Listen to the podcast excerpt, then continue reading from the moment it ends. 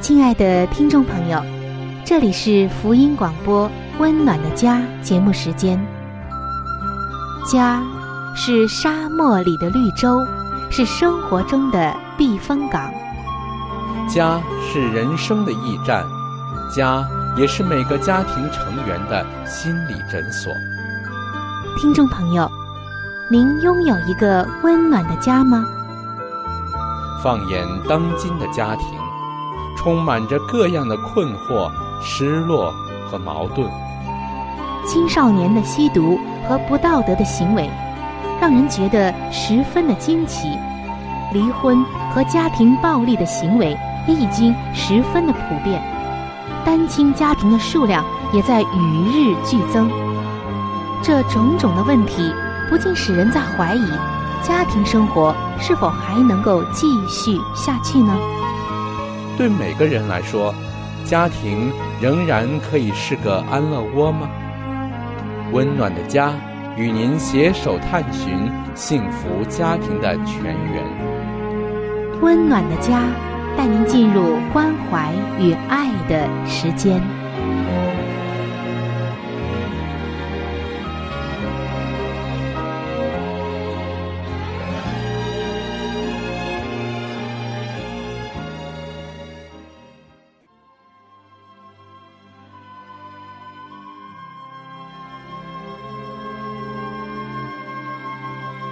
上帝眼中全然美丽的女人，是蒙福的女人，是幸福深处的女人。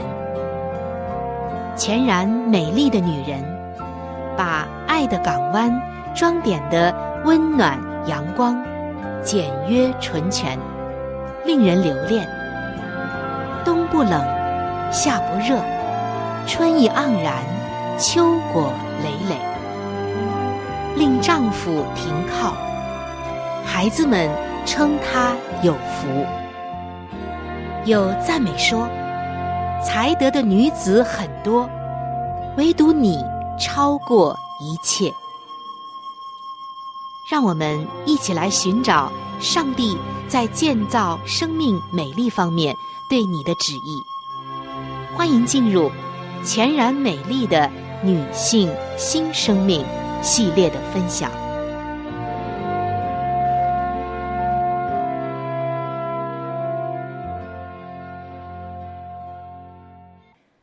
各位亲爱的听众朋友，尤其是女性朋友们，连着几期的节目，我们都在分享着如何能够成为上帝眼中的美丽女性。近两期节目。我们已经分享到了《真言书》的三十一章的十七节。这些经文记载，他以能力束腰，使膀臂有力。其实就在说，上帝眼中美丽的这位妇人，她的意志坚强，身体强壮，以及她对工作和生活的态度。什么样的态度呢？是一种殷切的态度。在这里，我们看到，这位上帝眼中看为美丽的妇人，她会随时做好准备，甘心乐意以及蛮有能力的工作。从她的这一项素质中，我们就看到她的思想态度，这是她出色完成工作的关键所在。有关于这些方面，在前两期的节目中，我们已经分享过了。那今天我们要进入到另外一个关键环节的分享，什么样的关键呢？就是我相信姐妹们和我一样，我们在想，我怎样才能变成这样呢？我如何才能够在这一方面也美丽呢？好的，我们今天就解开这些答案，一起来看一看，我们应该怎样做，才能像她一样美丽。相信下面的这些方法，一定能够帮助我们获得最佳的工作态度，甚至是一种工作的热情，使我们在工作和生活的态度上也像他一样的殷切和美丽。第一个方面，就是以上帝的心意为你的生命目标，常常的在主的话语里。亲爱的姐妹们，如果你不清楚上帝对你生命的心意，那么你正在阅读的箴言书三十一章就向你显明了。所以再仔细的研读这些章节，把信息转化为你自己的感悟，然后拥有它，爱它。回应它，下定决心将你的生命奉献给他。透过上帝的话语，让圣灵来激励你的心、你的思想，然后激发你的能力。因为美丽的妇人具有的基本素质，就是爱上帝、敬畏上帝。她的目标是从上帝的话语而来的，她的能力、美丽。也是从上帝的话语而来的，他那持之以恒的耐心，更是从上帝的话语和上帝的灵而来的。第二个方面就是发展意向，还有寻根问底。什么意思呢？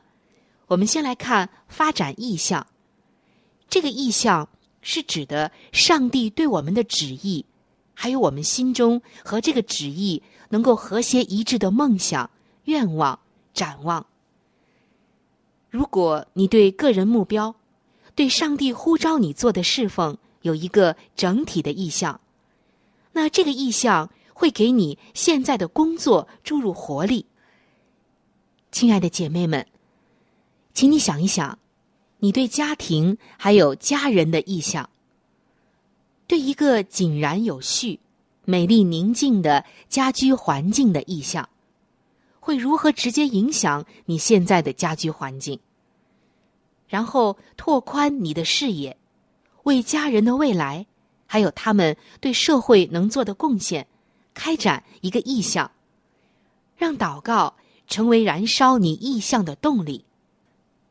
你会发现，这人啊，只要有了动力，那么生活和工作。就大不一样了。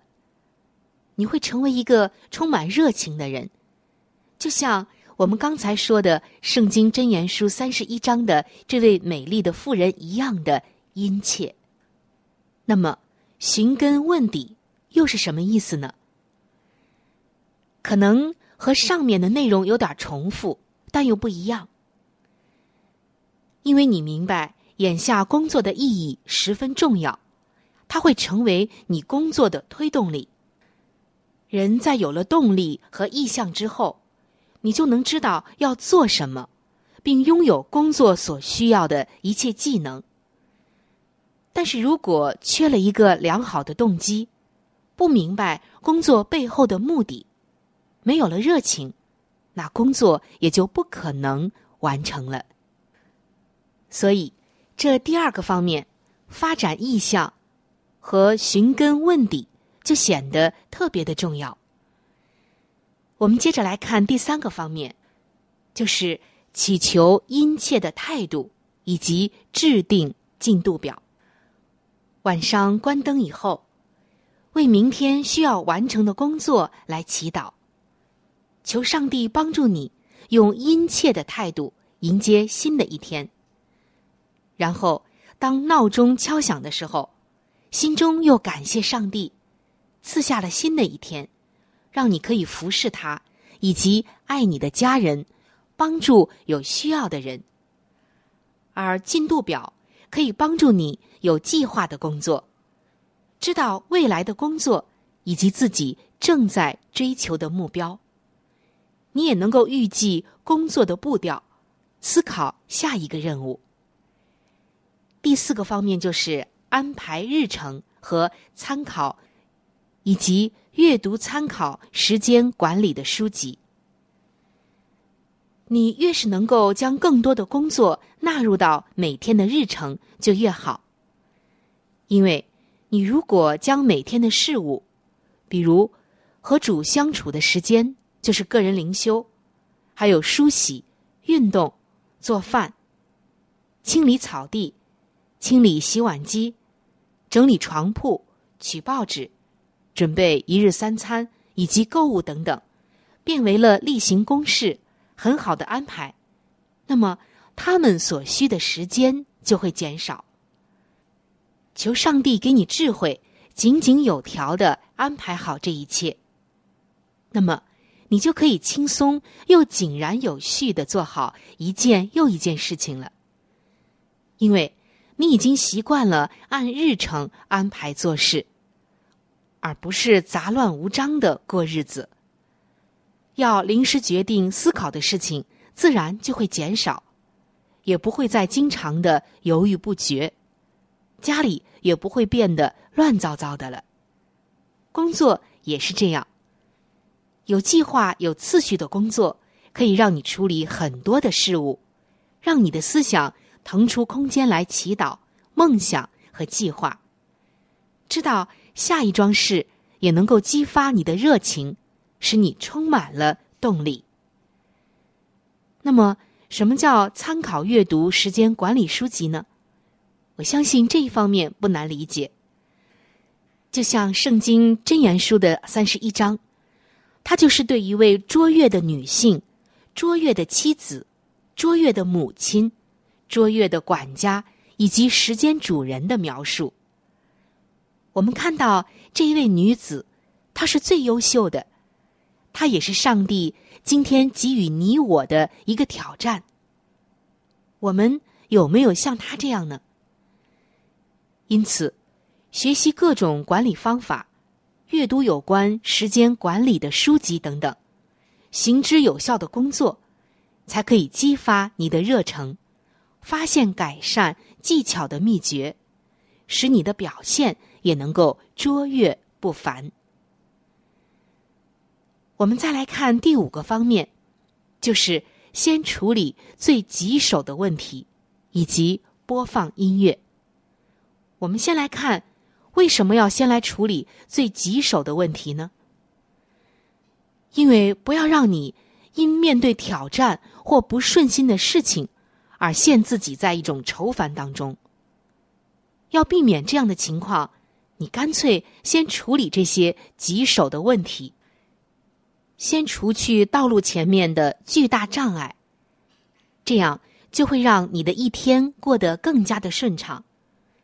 尽早的除去主要的拦阻，也会把你带入到愉快的工作当中。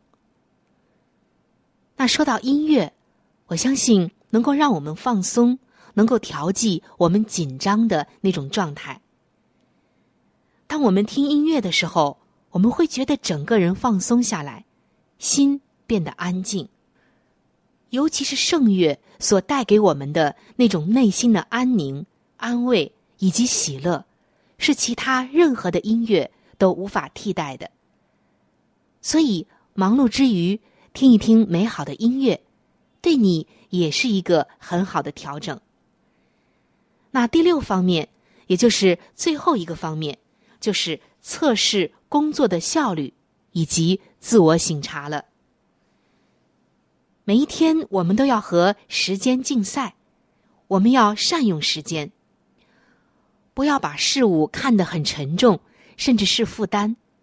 你可以把它当做一个游戏来做，你就会获得更多的回报。每一天来测试自己工作的效率，做其他事情的效率。这样，你就对自己有一个了解，也会慢慢的提高。还有就是自我的省察，我们要问一问自己，是什么拦阻了我的目标，以及上帝要我做的一切呢？经常的做这样的自我省察，可以帮助我们发现自己的问题所在。亲爱的姐妹们。以上我们分析了六个方面，也是六个方法，可以帮助我们像《真言书》三十一章十七节所说的那样，成为一个充满热切的生活工作态度的美丽的女子。不知道您是否同意呢？像她一样美丽，你也能。这是今天上帝告诉你的。让我们真的活出这一节的经文。成为一个充满了殷切的生活态度的这样一个美丽的女子吧。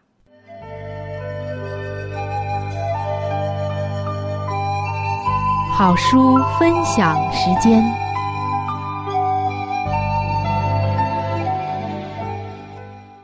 各位收音机前的听众朋友，各位亲爱的弟兄姐妹，您现在所收听的节目是由希望之声福音广播电台为您带来的《温暖的家》。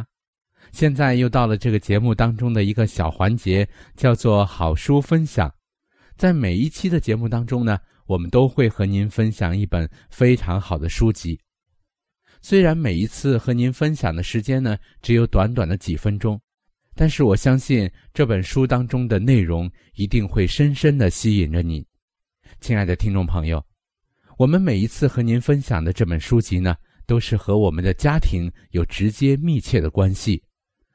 我们将要和您分享的这本书的名字叫做《富林信徒的家庭》。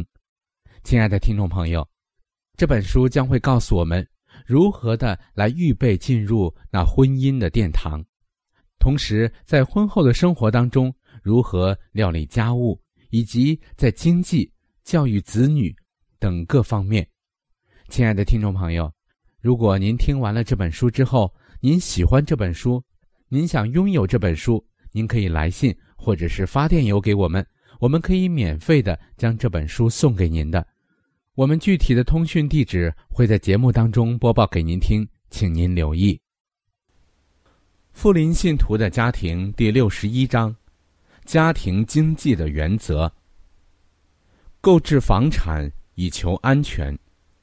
倘若上帝所颁布的律法一直被遵行，则现今世上的道德灵性。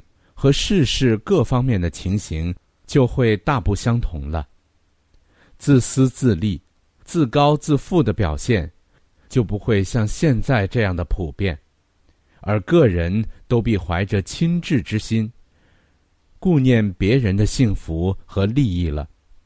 穷人不必被践踏于富户的铁蹄之下。也不必由别人的头脑来为他们思考并计划一切属世的或属灵的事。他们也有机会运用独立的思想，采取独立的行动了。要有一所属于自己的房屋的思想，必激起他们强烈的上进的愿望。他们很快就会获得为自己筹划、为自己策谋的技能。他们的子女也必受教，养成勤劳节俭的习惯，智力必大大的增强。他们必感觉自己是自主的人，不是奴隶。这样便能使那已经丧失的自尊心和道德上的独立感大大的恢复了。当教育我们的会友离开城市到乡间去。在那里，他们可以购置一小块土地，为他们自己和子女安置家庭。出售房屋的劝告，有些穷苦的男女常常写信给我，征询我的意见。他们应否出售自己的房屋，将所得的款项献为推展圣功之用？他们说，捐款的恳求深深的感动了他们的心。因而，他们乐意为主竭力绵薄，以报答他为他们所成就的一切。我要向这等人说：目前你们的本分，也许不是要把你们小小的房屋出售，但你们可以自己求问上帝，主必垂听你们为寻求智慧以明白自己本分的恳切祈祷。上帝现在并不所求他子民需要居住的房屋，但是那般富有的人若不听从他的声音，而与世俗隔绝，并为上帝牺牲，他就必越过他们而去呼召那些甘为耶稣做一切牺牲，甚至不惜将自己的住宅出售以供圣公之用的人。可赞扬的自立精神。有一种自立的精神是值得赞扬的。有志肩负自己的重荷，不愿寄人篱下是对的。希望自食其力，乃是一种高贵慷慨的大志。殷勤的习惯和节俭的美德都是必须的。平衡收支，许许多多的人都没有训练自己量入为出，他们也不学习如何去适应环境，而一再的借贷度日，终于被债务所压倒，以致灰心丧志。好了，亲爱的听众朋友，亲爱的弟兄姐妹。好书分享这个环节呢，我们今天就和您暂时的分享到这里。那如果您对这本书籍非常的感兴趣，希望得到这本书籍的话呢，请您来信告诉我们，我们会免费的将这本书送到您的手中的。来信请寄香港九龙中央邮政局信箱七一零三零号，你写“春雨收”就可以了。如果你给我们发电子邮件也是可以的，这样更快捷一些。我们的电邮地址是 c h u n y u 小老鼠 v o h c 点 c n。好了，亲爱的听众朋友，我们期待着您的来信。下面呢，我们将时间继续交给春雨姐妹。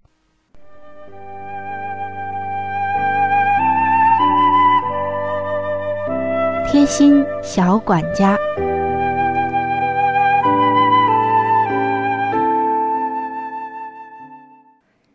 各位亲爱的听众朋友，欢迎来到贴心小管家的时间当中，我是您的朋友春雨，很开心我们又一起来到这个走进我们生活的温馨的时间。今天我们要来说一下水杯当中污垢的处理。说到水杯，是我们每一天都要用到的一个生活用品，因为每天都要喝水。但是你会发现，时间长了，这水杯的内壁总会有一些污垢，尤其是喜欢喝茶的朋友。那么，怎样去掉杯子的污垢呢？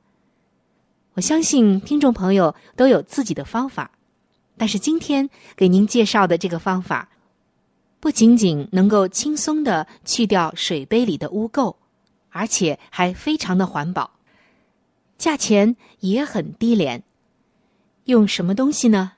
就是牙膏。可能有的听众朋友已经这样做了。方法就是把牙膏挤在清洁布上，挤上一点点就可以，不必太多。而这个清洁布。最好是带有摩擦力的那种清洁布，就是表面比较粗糙、摸上去有点磨手的那种百洁布。把牙膏挤在上面，然后呢，将百洁布放在杯子里面，反复的来擦拭、摩擦杯子的内壁。你会发现，只要一小会儿，这个牙膏啊就被均匀的涂抹在杯子的内壁上了。而牙膏中有一种特别的物质，就是有细微的颗粒，能够帮助摩擦掉杯子内部的污垢。所以牙膏为什么能够把牙齿刷干净，也是跟它这种很细微的微小颗粒的摩擦有关系的。不一会儿，你就会发现杯子白白净净、光洁如新了。而用牙膏清洗过的杯子。我们不用担心，在接水喝的话会有什么问题，非常的环保，味道也很清新呢。您只要用这种方法把杯子擦拭干净，再冲洗两遍就可以使用了。当然，如果你能够把杯子的外面还有杯子的把手也擦拭一下，那效果当然是更好了。你会发现，杯子的里里外外。都变得白白净净了，而且还不伤杯子，没有划痕。下一次我们就用这种方法来清洗我们的水杯吧。今天的贴心小管家就到这儿。